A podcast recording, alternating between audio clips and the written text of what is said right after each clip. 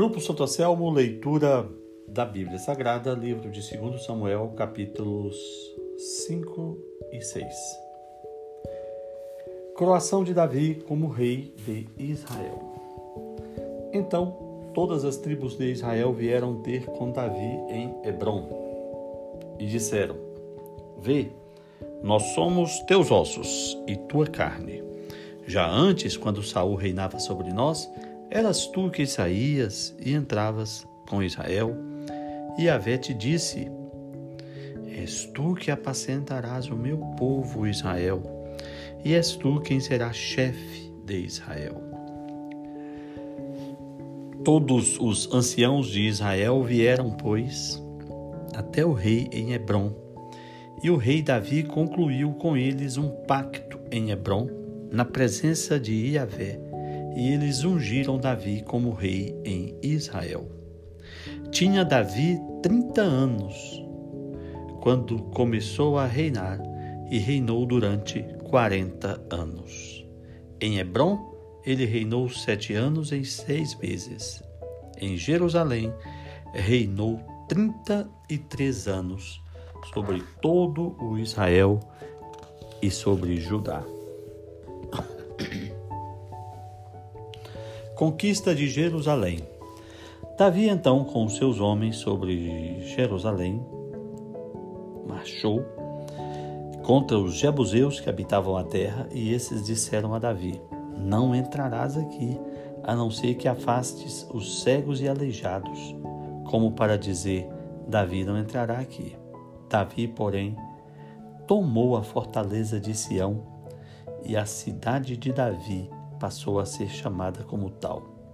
Naquele dia, disse Davi: Todo aquele que feriu Jebuseu deve alcançar o canal.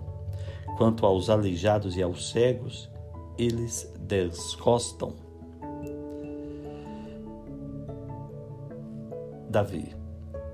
É por isso que se diz: aleijado e cego não entrarão na casa. Davi se instalou na fortaleza e lhe chamou cidade de Davi. Depois Davi construiu ao redor, desde Melo até o interior. Davi ia crescendo e Yahvé, Deus dos exércitos, estava com ele. Irão, rei de Tiro, enviou mensageiros a Davi. Com madeira de cedro, com carpinteiros e pedreiros, que edificaram uma casa para Davi. Então viu Davi que Yahvé o confirmara sobre o rei de Israel e exaltava sua realeza por causa de Israel, seu povo. Depois de sua chegada de Hebron, Davi tomou ainda concubinas e mulheres em Jerusalém, e nasceram-lhe filhos e filhas. Estes são os nomes dos filhos que lhe nasceram em Jerusalém: Samua, Sobabe, Natã, Salomão, Jebaar, Elisua, Nafeg, Jáfia, Elisama, Eliada, Elifalet. Vitória sobre os filisteus. Logo que os filisteus souberam que Davi havia sido ungido rei sobre Israel, subiram à procura dele. Ao saber disso, Davi desceu ao refúgio. Os filisteus chegaram e se espalharam pelo vale dos Rafaim. Então Davi consultou Yahvé Devo atacar os filisteus? Entregá-los nas minhas mãos? E Yahvé respondeu: Ataca. Certamente entregarei os filisteus nas tuas mãos. Então Davi se dirigiu a Baal Farazim, e lá Davi os venceu, e disse: Yahvé me abriu uma brecha nos meus inimigos, como uma brecha causada pelas águas. É por isso que o nome desse lugar Baal Farazim. E abandonaram ali os seus ídolos. Davi e os seus homens os levaram. Os filisteus subiram novamente e se espalharam pelos vales dos Rafaim. Davi consultou novamente a Yahvé, que lhe respondeu: Não os ataques pela frente, mas dá a volta pela sua retaguarda e aproxima-te deles em frente às amoreiras.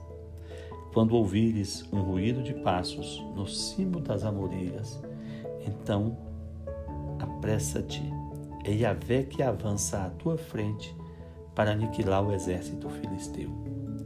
Davi procedeu como Yahvé lhe ordenara e venceu os filisteus desde Gaba até a entrada de Gazer. Capítulo 6 A arca em Jerusalém Tornou Davi a reunir toda a elite do exército de Israel, trinta mil homens. Pondo-se a caminho, Davi e todo o povo que o acompanhava partiram para Baala de Judá, a fim de transportar a arca que se assenta sobre os querubins. Colocaram a arca sobre um carro novo e a levaram casa, da casa de Abinadab, que está no alto da colina. Osa e Aio, filhos de Abinadab, conduziram o carro. Osa caminhava à esquerda da arca de Deus, e Aio caminhava diante dela. Davi e toda a casa de Israel dançavam diante de Avé, ao som de todos os instrumentos de madeira, de cipreste, das cítaras, das harpas, dos tamborins, dos pandeiros e dos símbolos. Ao chegarem à ilha de Nacon, Osa estendeu a mão para a arca de Deus e a sustentou, porque os bois a faziam tombar. Então a ira de Yahvé se acendeu contra Osa, e ali mesmo Deus o feriu por essa loucura. E ele morreu ali, ao lado da arca de Deus. Davi se inflamou, porque Yahvé tinha feito uma brecha atacando Osa e chamou aquele lugar pelo nome de Fares Osa. Nesse dia, Davi teve medo de Yahvé e disse: Como virá a arca de Deus para minha casa? Por isso, Davi não quis transferir a arca de Yahvé para a cidade de Davi e levou para a casa de Obed-Edom de Gate. A arca de Yahvé ficou três meses na casa de Obed-Edom. E Yahvé abençoou Obed-Edom e toda a sua casa. Contou-se ao rei que Yahvé tinha abençoado a casa de Obed-Edom e tudo que lhe pertencia, por causa da arca de Deus. Então Davi foi e trouxe a arca de Deus da casa de Obed-Edom para a cidade de Davi com grande alegria. Quando os que carregavam a arca de Yahvé davam seis passos, eles sacrificavam um boi e um bezerro cevado. Davi rodopiava com todas as suas forças diante de Yahvé. Ele estava cingido com um efode de linho. Davi e toda a casa de Israel fizeram assim a arca de Yahvé, que ia subindo. Aclamavam e toda a casa de Israel tocava trombeta.